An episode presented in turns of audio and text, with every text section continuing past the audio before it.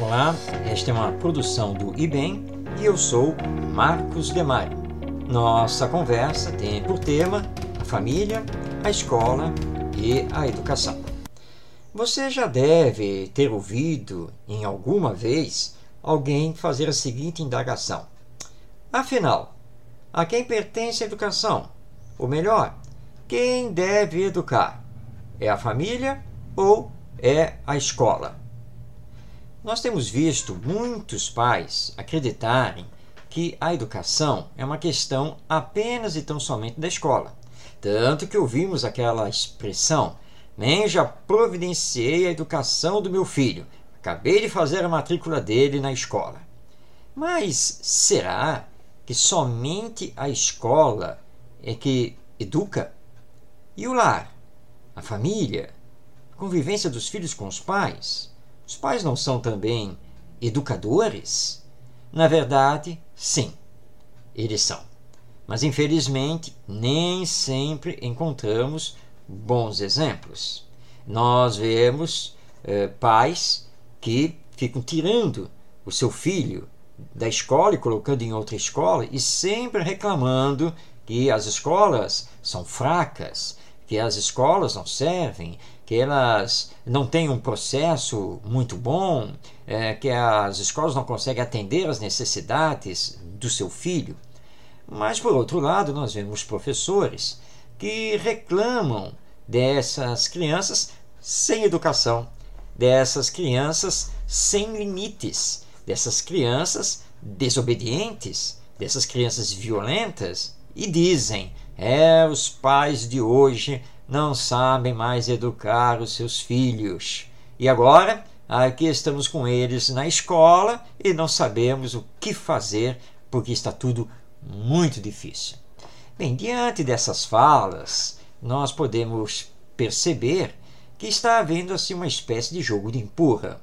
Ou seja, a família empurra a educação para a escola e a escola devolve, empurrando a educação para a família.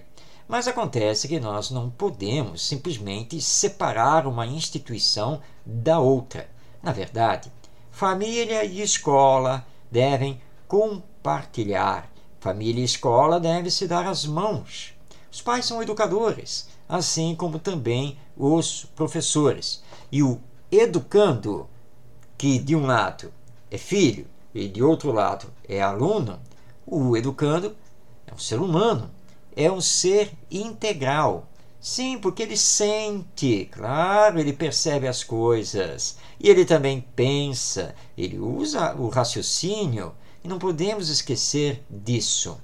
E colocar esse nosso educando de uma escola para outra, ou procurar um psicólogo, ou um psicanalista, um psiquiatra, um neurologista, achando sempre que o problema está fora do campo da educação, é um grande equívoco. Claro que nós temos efetivamente crianças e jovens que têm suas necessidades específicas e que precisam desses especialistas, mas tudo deve estar dentro do processo da educação. Não podemos esquecer disso. Enquanto ficarmos jogando o educando para lá e para cá e nos eximindo das nossas responsabilidades enquanto educadores, nós teremos sim graves problemas sociais, problemas que da individualidade vão se refletir na humanidade, que é o coletivo. Então, deixemos claro: tanto a família quanto a escola são responsáveis pela educação das crianças e dos jovens das novas gerações. E educação? Ah, a educação não se restringe simplesmente a conhecimentos que vamos adquirindo. Não. Educar é desenvolver todo o potencial cognitivo e afetivo do educando.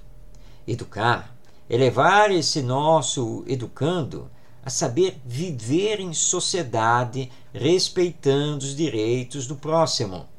E educar é corrigir, sim, a sua personalidade, as suas más tendências de caráter, Educar é orientar para que ele possa saber fazer boas escolhas, coisas que serão boas para ele e que também deverão ser boas para os outros. Esse é o processo verdadeiro da educação.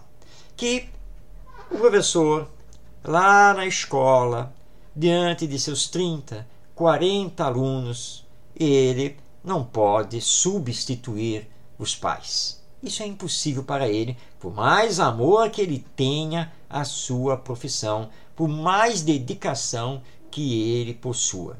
Portanto, é urgente que a escola abra generosamente suas portas para os pais irresponsáveis.